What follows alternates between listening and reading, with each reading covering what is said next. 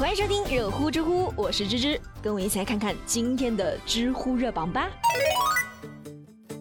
知乎热榜第一名，我国将强化结婚颁证仪式感，引导婚姻当事人宣读结婚誓言。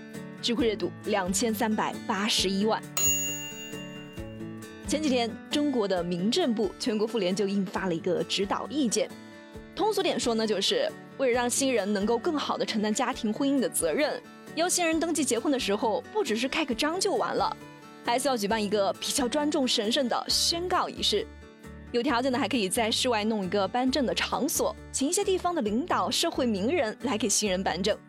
新人也可以邀请自己的亲朋好友一起来见证。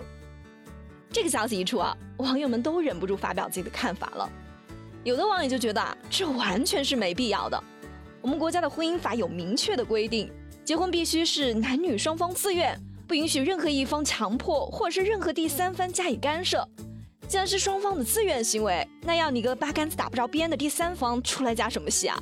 你有什么权利要求男女双方做这个做那个，不做就不给登记呢？办证就是办证，这是政府向社会提供的一种行政服务，是一项窗口业务，就应该以简洁高效为宗旨。你认真负责任的办好手续就行了。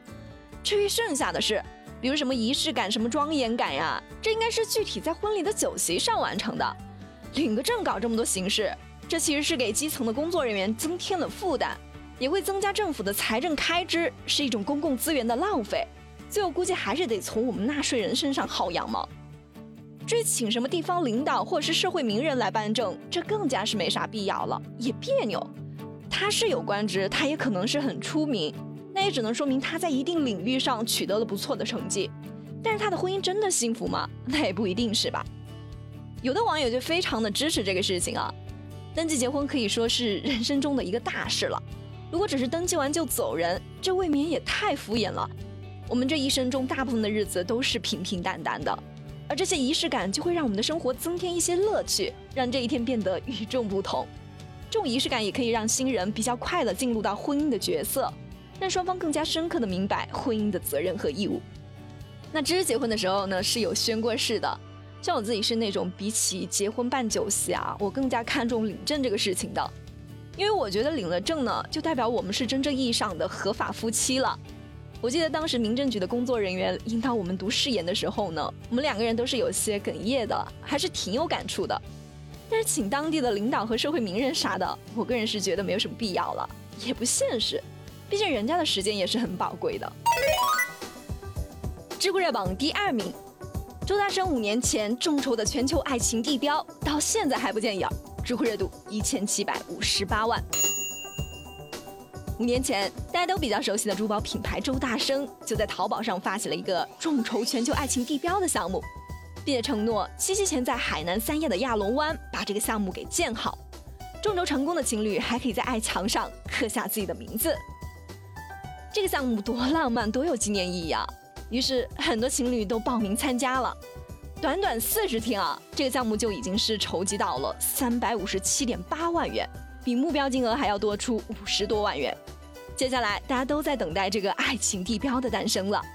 可是现在整整五年过去了，除了在一五年的时候举行过一个奠基仪式外，爱情地标就再也没有音讯了。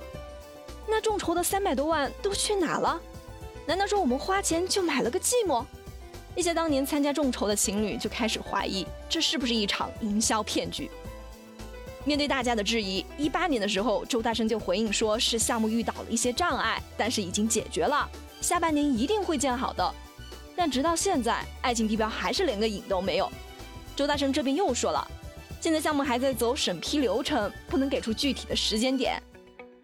说实话。这明白人一听就知道是一套托词。如果说现在项目是卡在了审批环节，那就说明这个项目在开展众筹之前就没有获得审批。那么在这种情况下，周大生为什么敢对消费者做出承诺呢？更荒唐的是，两年前你说项目是施工受阻，现在又说没有通过审批，这前后矛盾的说法，是不是就意味着你们上一次就是在说谎呢？毕竟连审批都没有通过，怎么会施工受阻呢？那对于正在审批这一说法呢，三亚市的有关部门也明确的回应了，说根本就没有听过爱情地标这个项目，更没有收到任何的审批文件。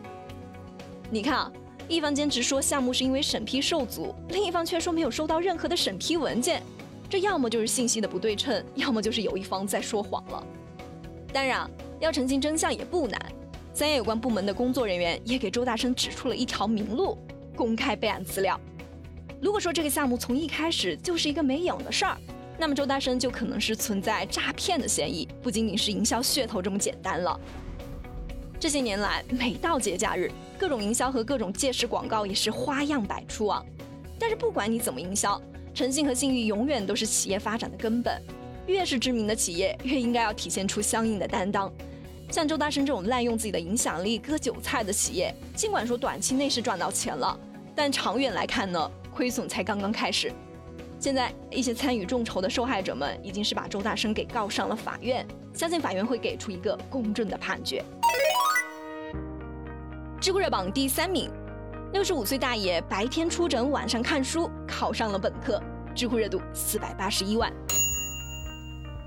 想想你们六十五岁的时候在干啥啊？估计很多人都已经是退休了，带孙的带孙，享受生活的享受生活。可是，在亳州有一位李大爷，他竟然是考取了本科。这个大爷是一位退伍的军人，从部队出来后，因为对中医感兴趣嘛，他就自学了三年的中医知识，在当地开了一家研究所。他白天出诊，晚上看书。三年前就和儿子一起考上了亳州职业学院，并且超出了录取线四十分。今年他又通过专升本考试，被亳州学院的中药学专业录取了。李大爷就说：“现在是越学习越觉得知识不够用了，总想要多学一点。如果说有机会的话，会尝试考研，甚至是考博。种一棵树最好的时间是十年前，其次就是现在了。你看啊，李大爷那么大年纪了，还在考大学，还在追求自己的梦想。我们怕什么？有梦想就去追呀！这个话送给你们，也送给我自己。”说到努力学习、努力工作，那学习工作久了，难免就会感到特别的疲惫嘛。这个时候呢，你就需要来一杯咖啡了。前两天芝芝给大家推荐的那款挂耳咖啡，颜值比较高啊，比较适合送礼。那今天芝要给大家推荐的这款于田川的鲜萃胶囊咖啡，就比较适合自己喝了。像我自己平常喝美式的比较多，喝的时候也不怎么加糖，所以又酸又苦习惯了。但这款咖啡它因为是采用了一个氮气填充技术，好高级啊！所以喝起来呢，真的是一点都不酸。像你们如果是喜欢稍微甜一点的，就可以买微甜的口味；如果是喜欢更纯正一点的，就可以试一下无糖风味了。而且胶囊咖啡相对于速溶咖啡，它冲泡会更加的方便，倒进去溶解的是非常的快啊，不会像粉状咖啡它有时候会有那种渣渣的口感，而且它品质是完全不输外面买的咖啡了。像现在这个天气呢，你要是冲上一杯，然后放点冰块，加点牛奶，哇塞，一天的好心情。